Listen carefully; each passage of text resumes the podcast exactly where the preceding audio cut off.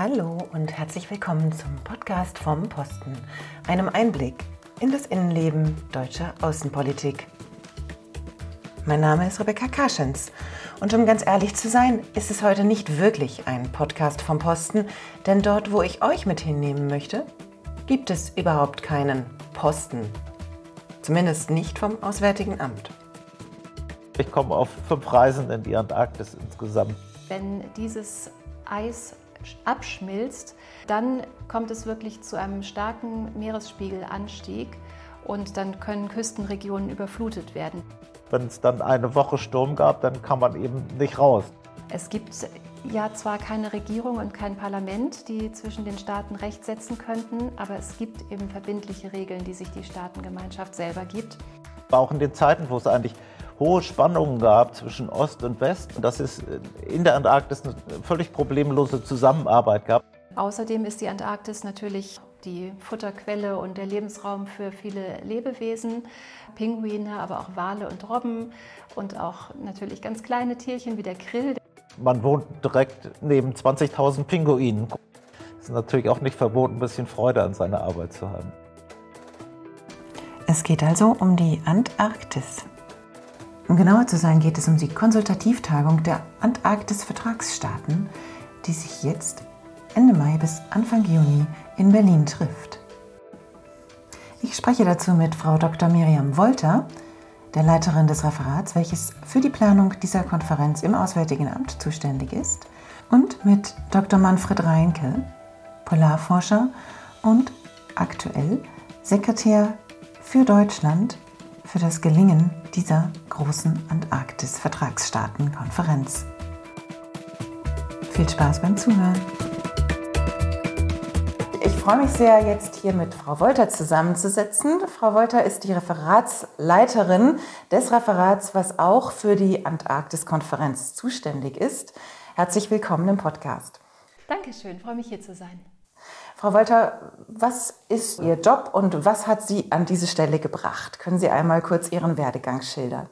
Gerne. Ich bin Volljuristin und habe im Völkerrecht promoviert und bin jetzt das erste Mal im Auswärtigen Amt in der Völkerrechtsabteilung auch eingesetzt. Vorher hatte ich alle möglichen Posten, wie es bei uns ja auch so üblich ist, als Generalisten war in Lissabon, in Stockholm und Taschkent auf Posten. Und hier in der Zentrale habe ich mich mit Menschenrechtspolitik befasst, aber auch mit äh, unserem eigenen Personal, mit Ausländerrecht und jetzt eben mit internationalem Seerecht, der Antarktis und Luft- und Weltraumrecht.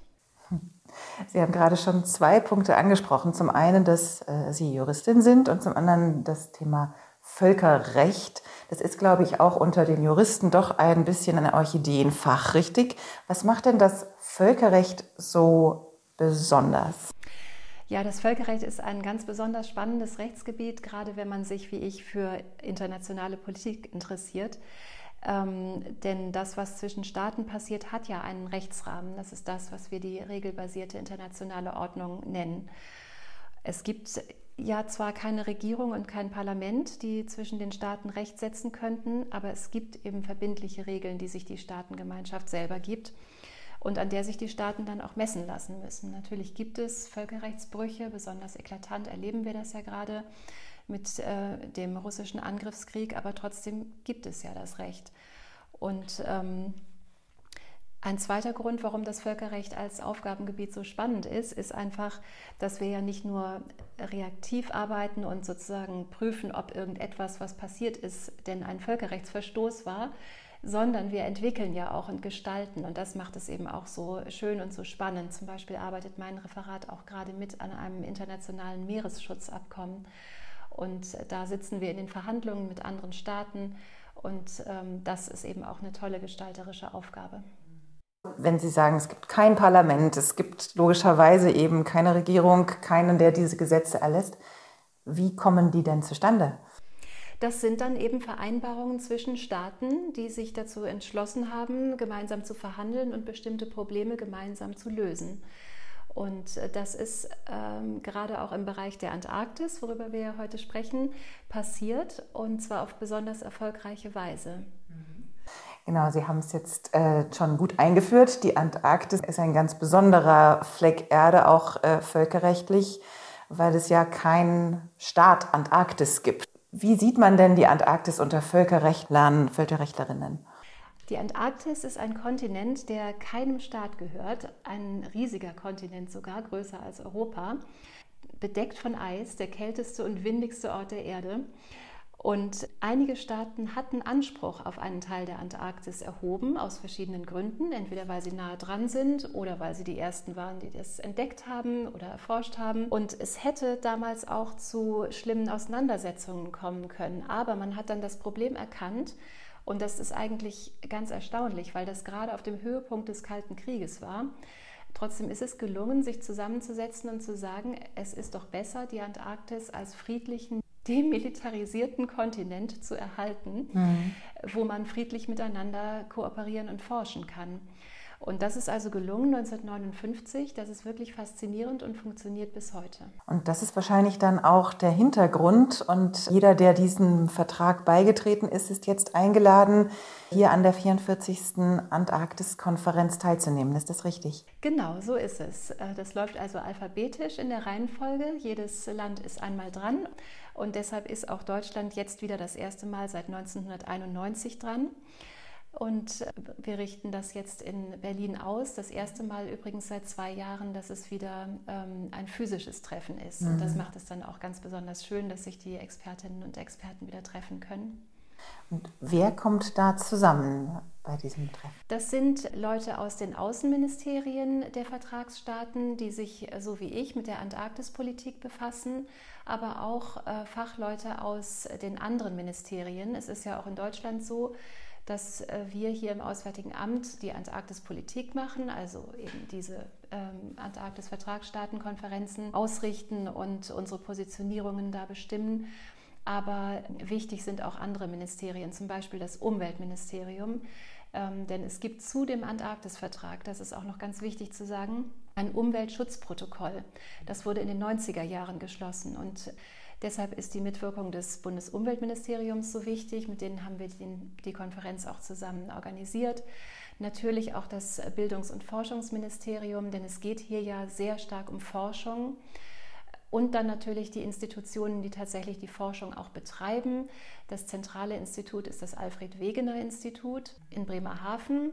Es gibt auch noch viele andere Akteure, aber das ist schon mal ein ganz wichtiger. Und natürlich auch das Umweltbundesamt, das alle deutschen Aktivitäten in der Antarktis genehmigen muss und dabei hohe Umweltstandards anwendet. Wenn ich Antarktis denke, dann fallen mir Pinguine ein und mir fällt eben auch das von Ihnen erwähnte Thema Umweltschutz ein. Natürlich irgendwie etwas, was uns in Zeiten des Klimawandels umtreibt. Sie haben es erwähnt, es ist der von Eis bedeckte große Kontinent, aber wir haben gleichzeitig eine große Eisschmelze und Temperaturanstiege. Ist das dann auch das Hauptthema dieser Konferenz? Geht es darum, wie wir die Antarktis jetzt schützen können oder welche Themen werden da behandelt? Ja, aus unserer Sicht ähm, und auch aus der Sicht vieler anderer ist äh, Klimawandel und Umweltschutz ganz im Zentrum dieser Konferenz. Klimawandel ist besonders in den Vordergrund gerückt, denn man hat einfach gemerkt, was in der Antarktis passiert, geht uns alle an, weil die Antarktis zum einen selber stark vom Klimawandel betroffen ist, aber was dort passiert, verändert eben auch das Klima auf der ganzen Welt. Und äh, deshalb ist das eben auch so wichtig. Hier muss man auch noch mehr wissen und forschen, aber man hat gewisse Zusammenhänge schon erkannt. Und äh, es ist eben zum Beispiel so, wie gesagt, ist sie ja eine riesige von Eis bedeckte Landmasse. Und wenn dieses Eis abschmilzt, dann kommt es wirklich zu einem starken Meeresspiegelanstieg und dann können Küstenregionen überflutet werden. Das geht dann auch uns in Europa an. Außerdem ist die Antarktis natürlich die Futterquelle und der Lebensraum für viele Lebewesen, Pinguine, aber auch Wale und Robben und auch natürlich ganz kleine Tierchen wie der Krill, der ist auch sehr wichtig als Lebensgrundlage. Und wenn jetzt das Eis schmilzt oder auch für den Krill die Temperaturschwankungen zu groß sind, dann verschwindet die Lebensgrundlage für ähm, alle Tiere und dann äh, kommt eine tödliche Kettenreaktion in Gang und das gilt es zu verhindern. Mhm. Und das ist einer der ganz großen Schwerpunkte auf der Konferenz. Das heißt, es ist irgendwie auch eine Klimakonferenz. Wenn wir jetzt wieder ausrichten, kann ich mir ungefähr ausrechnen, dass nicht alle Staaten Mitglied bei äh, der Antarktis-Konferenz sind. Diejenigen, die da jetzt dabei sind, was hat die dazu bewogen, sich in diesen Vertrag zu begeben und was lässt andere Staaten außen vor? Warum sind manche dabei und manche nicht, wenn doch das Thema Schutz der Antarktis uns eigentlich am Ende auch alle betrifft?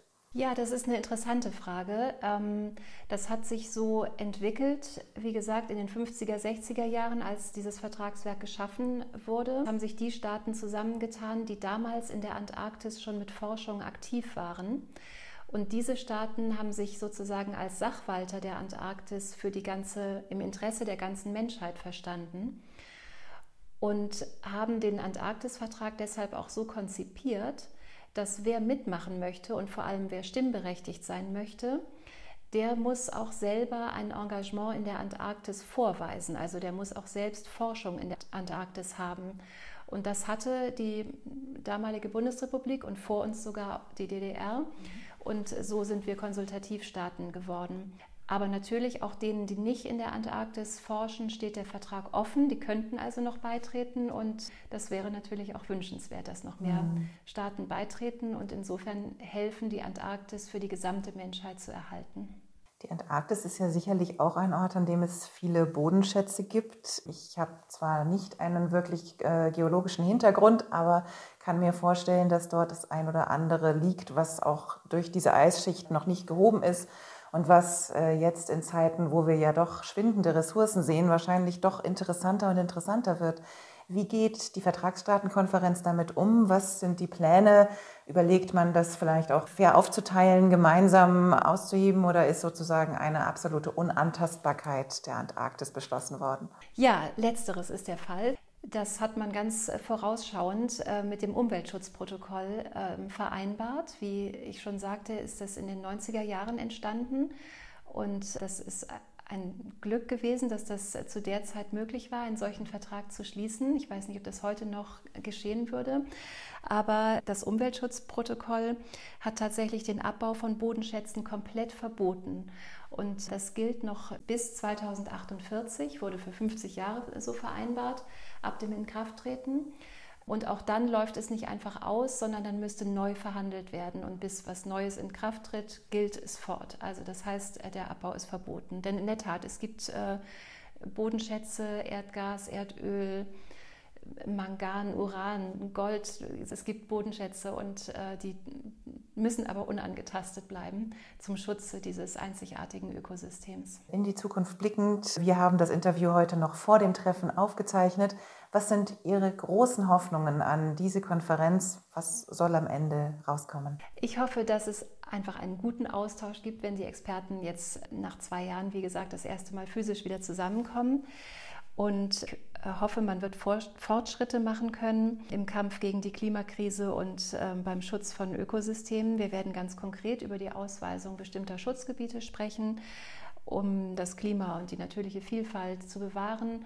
Wir werden auch über Tourismus sprechen. Das ist ja auch ein Thema in der Antarktis.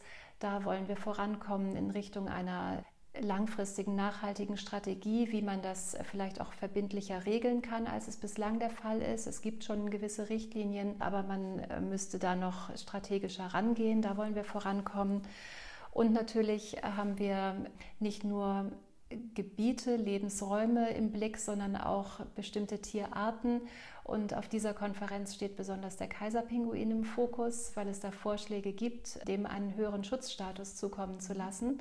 Und dafür treten wir auch ein und wollen das auf lange Sicht auch äh, voranbringen. Und es wäre schön, wenn wir auf diesem Weg ein paar Schritte gehen.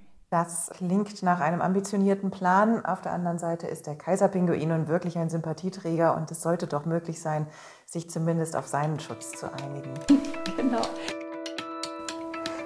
Ich freue mich jetzt ganz besonders auch noch auf meinen zweiten Gast, Herrn Dr. Reinke, seines Zeichens Polarforscher mit einer schon etwas längeren Vita, denn tatsächlich haben wir ihn für diese Konferenzvorbereitung aus seinem wohlverdienten Ruhestand noch einmal aktiviert.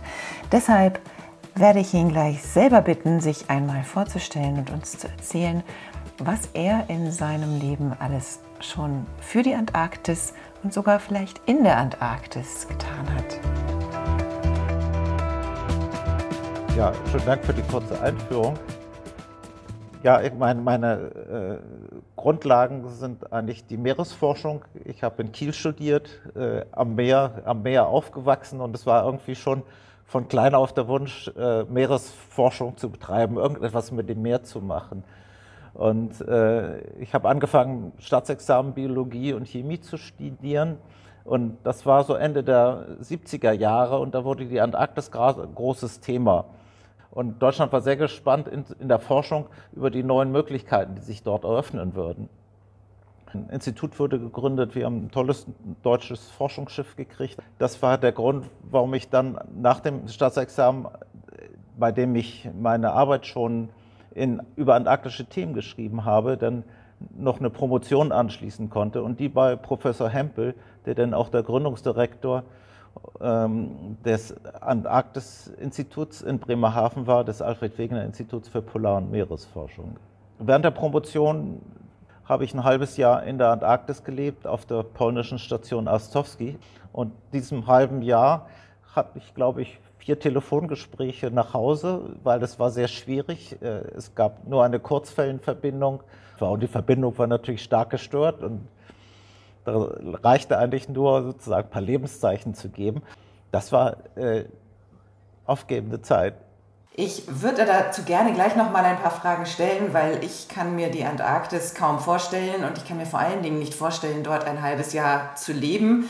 Aber vielleicht steigen wir mal rückwärts in Ihrer Biografie ein und fangen da an, wo wir jetzt stehen. Denn im Moment sind Sie der Sekretär von Deutschland für die Antarktis-Konferenz. Können Sie uns sagen, was Ihre jetzigen Aufgaben sind? Die jetzigen Aufgaben im, im Rahmen der Organisation der Antarktis-Konferenz, das ist die 44. Antarktis-Konferenz, die hier in Berlin stattfindet, äh, ist die Gesamtverantwortung für die Organisation während des Treffens. Natürlich ist so eine Organisation immer eine, äh, eine, eine Teamarbeit. Hier werde ich äh, die, während der Konferenz der zentrale Ansprechpartner für alle organisatorischen Fragen sein. Und das wiederum ist eine Zusammenarbeit mit dem Sekretär vom Antarktisvertrag, so, sodass er, der Sekretär, ist mehr für die inhaltlichen Seite der Antarktiskonferenz verantwortlich, während äh, ich für die organisatorische und den glatten Ablauf für die, der Konferenz verantwortlich bin. Das muss ich noch mal fragen. Sie sind im Moment der Sekretär Deutschlands für diese Konferenz und Sie waren aber auch mal der Sekretär des Antarktis-Vertrages, haben aber jetzt einen neuen Counterpart, der eben diese Rolle ausfüllt und mit Ihnen zusammen diese Inhalte bestimmt. Habe ich das richtig verstanden? Ja, das ist richtig. Es gibt im Buenos ist 2004 das Sekretariat des Antarktisvertrages eingerichtet worden. Dieses Sekretariat unterstützt die Vertragsstaaten in ihrer Arbeit, die, dieses multilaterale System in der Antarktis äh, zu organisieren. Ist das Sekretariat dafür verantwortlich, dass es eine durchgehende Organisation der jährlichen Treffen gibt ist auch verantwortlich für die Erstellung des Abschlussberichts und ist verantwortlich für das Archiv, in dem auch alle Beschlüsse verfügbar sind und ist das Kommunikationszentrum für die Staaten außerhalb der Zeit, wenn gerade das äh, Antarktis-Vertragsmeeting stattfindet. Der Sekretär des Antarktis-Vertrags ist äh, Albert Joveras aus äh, Uruguay das eigentlich äh, nette und interessante jetzt auch für uns ist, dass im Jahr 2011, als die ATCM in Uruguay stattfand, war er der Gastlandssekretär und ich war der Exekutivsekretär und jetzt nach elf Jahren haben wir die Rolle denn getauscht. die Vertragsstaaten treffen sich ja nur einmal pro Jahr und äh, alles andere läuft dann kommunikativ über das Sekretariat. Das ist natürlich für mich auch äh, ja, sehr schön, weil, weil die Mitarbeiter des Sekretariats waren ja früher meine Mitarbeiter. Insofern haben wir natürlich immer noch diese engen persönlichen Kontakte dorthin und es ist natürlich auch nicht verboten, ein bisschen Freude an seiner Arbeit zu haben. Von wann bis wann waren Sie in Buenos Aires? Ich war vom Jahr 2009 bis 2017 in Buenos Aires. Und davor waren Sie, wenn ich das äh, richtig verstanden habe, aus dem Lebenslauf, den ich mir mal angeguckt habe, beim Alfred Wegener Institut. Da waren Sie ja wahrscheinlich eher wissenschaftlich unterwegs, während ich mir den Antarktis-Vertragsstaatenjob dann doch mehr als Organisationsaufgabe vorstelle. Ist das richtig? Ja, ich sagte ja schon kurz, ich habe äh, Meeresbiologie Informatik studiert bin dann 1986 ans Alfred Wegener Institut schon gekommen, äh, habe dort im wissenschaftlichen Rechenzentrum gearbeitet, schwerpunktmäßig an der Schnittstelle zwischen Informatik und Wissenschaft, weil die Antarktis eben international ist, ist gerade die Arbeit bei Informationssystemen von Anfang an international gewesen. Insofern war das schon ganz früher Kontakt seit 1986 mit dem Antarktisvertrag. Wenn man rückwirkend findet man natürlich immer die Spuren, die einen dazu hinleiten. Äh, und im Jahr 2002 wurde beschlossen, eine Konferenz, äh, die erste wissenschaftliche Konferenz für die Antarktis, praktisch nach dem Zweiten Weltkrieg, dann in Bremen abzuhalten, weil der Direktor des Alfred Wegener Instituts, Professor Tiede, äh, gleichzeitig der Präsident des äh, Wissenschaftlichen Komitees zur Antarktisforschung war. Und dann hat er mich dann da seinerzeit ausgewählt, diese Organisation zu übernehmen, zusammen mit einer Kollegin. Und wir haben 2004 in Bremen das seinerzeit größte Antarktis, wissenschaftliche Antarktistreffen organisiert mit über 1000 Wissenschaftlern, die teilgenommen haben. Und das war sozusagen meine Schule für den äh, über oder für Buenos Aires zum Antarktis-Vertragssystem zu gehen, weil die nach fünf Jahren Schule im Direktorium des Alfred Wegener Instituts hatte ich gedacht, Jetzt möchte ich auch noch mal richtig raus, die Außensicht von Deutschland zu haben. Und das war natürlich eine gute Möglichkeit. Und so bin ich 2009 dann nach Buenos Aires gegangen, nachdem ich mich erfolgreich beworben hatte. Natürlich eben dann auch schon in der Zeit mit Unterstützung des Auswärtigen Amts. Und da kamen die ersten Verbindungen auf, ja. Sagen Sie, Ihre Schilderung zeigt mir natürlich, dass Sie sehr, sehr aktiv in der Forschung und auch in der Verknüpfung von Forschern waren. Wie oft waren Sie denn selber in der Antarktis? Ich komme auf fünf Reisen in die Antarktis insgesamt. Eben aber auch unter diesen äh, unterschiedlichen Gesichtspunkten. Ende der 90er Jahre, Anfang der 2000er Jahre äh, war ich auch verantwortlich für die äh, informationstechnische Umrüstung der Polarstern. Das Schiff ist 1981 äh, gebaut. 1981 gab es ja nur ganz wenig Informationstechnik. 20 Jahre später hatte sich ja alles geändert und, und da war ich mitverantwortlich für die IT-Ausrüstung und wir haben das Schiff auf den Stand gebracht und viele dieser Installationen, die wir damals gestartet haben, laufen heute noch. Das erfüllt einen natürlich auch einen gewissen Stolz. Und in der Zeit bin ich relativ häufig mit der Polarstern gefahren. Äh, später bin ich dann noch in die Antarktis gefahren. Meine letzte Reise in der Antarktis war dann äh, auf einem Touristenschiff als äh, Lektor und habe dann äh, versucht, die, die Idee und den, äh, den Geist des Antarktisvertrages dann sozusagen auch in die weitere Gesellschaft zu tragen. Wenn man sich in der Antarktis befindet, Sie haben gerade erwähnt, es gibt Touristenschiffe, ähm, als Forscher ist das vielleicht noch mal krasser, weil man doch noch deutlich länger bleibt. Wie geht man mit den doch sehr extremen Temperaturen um und äh, wie lebt man? Also können Sie mal so beschreiben, haben Sie dann da ein Haus, eine Heizung? Ähm, man darf ja da eigentlich nicht richtig bauen. Wo, wo kommt man unter? Die Antarktis hat natürlich auch sehr verschiedene Regionen und mein Hauptaufenthaltspunkt war an der antarktischen Halbinsel und die antarktische Halbinsel sich im Süden von Südamerika nur getrennt durch die Dreckpassage, 900 Kilometer entfernt.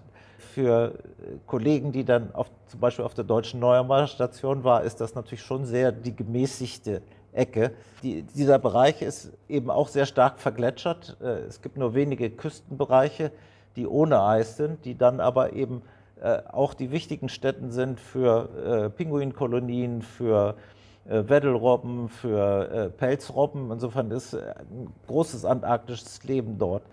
Und äh, es gibt dort an der antarktischen Halbinsel eine ganze Reihe Stationen. Die Stationen sind dann wirklich auf der festen Erde gebaut, haben meistens äh, so im Winter sieben, acht, neun, zehn Bewohner. Im, Im, Sommer steigt das dann an je nachdem, wie die Station ausgelegt ist, auf 20 bis, bis 50 Mitarbeiter. Ich muss sagen, heutzutage sind die Stationen noch äh, sehr viel größer geworden.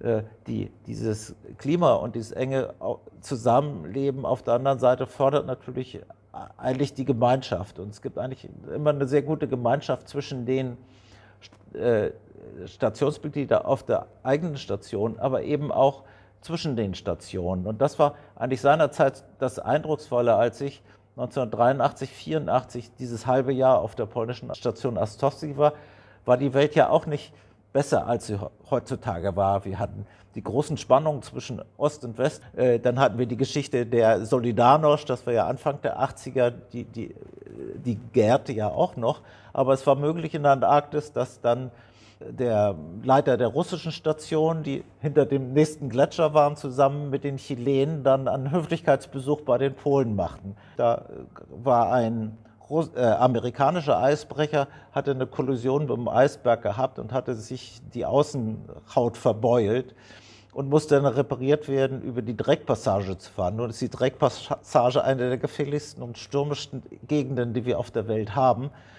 Und dann erhielten sie Hilfe von den russischen Amphibienfahrzeugen, mit denen sie dann große Stahlplatten äh, auf die Außenhaut geschweißt hatten, damit das Schiff sicher herüberfahren kann. Also es war auch in den Zeiten, wo es eigentlich hohe Spannungen gab zwischen Ost und West. Dass es in der Antarktis eine völlig problemlose Zusammenarbeit gab, dass man sich half, weil man eben diesen Unbilden der Natur ausgesetzt war.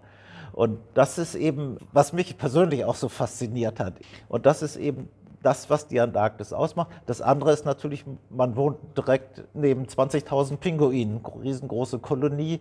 Und wenn man abends dann zurückging aus dem Labor, muss man aufpassen, dass man nicht über äh, eine, eine Weddelrobbe stolperte da oder von der Pelzrobbe angeblafft wurde, weil die Tiere in der Antarktis natürlich auch keine Scheu vor den Menschen haben, weil es gibt dort halt keine. Das andere, was zukommt, ist natürlich das schlechte Wetter, die Unkalkulierbarkeit.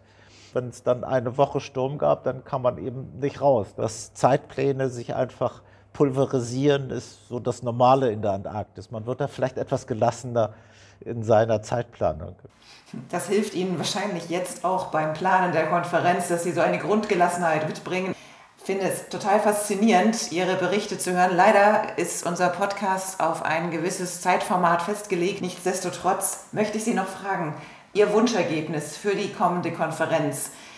Was wäre so konkret das, was Sie hoffen, was wir jetzt aus der 44. Vertragsstaatenkonferenz mitnehmen dürfen? Die Antarktis, wie es in der Agenda steht, ist ja für Frieden und Forschung reserviert und die Vertragsstaaten haben sich zur Aufgabe gestellt, dass die Antarktis eben nicht zu einem Ort des Streites und Unfriedens wird. Und ich denke, gerade in dieser Zeit ist das besonders wichtig, dass die Staaten sich gegenseitig wieder bestätigen, dass sie die Antarktis äh, genauso weiterführen und weiterhalten wollen. Und wir hoffen, äh, dass das weiter so geht. Das ist die Basis für all die anderen Arbeiten.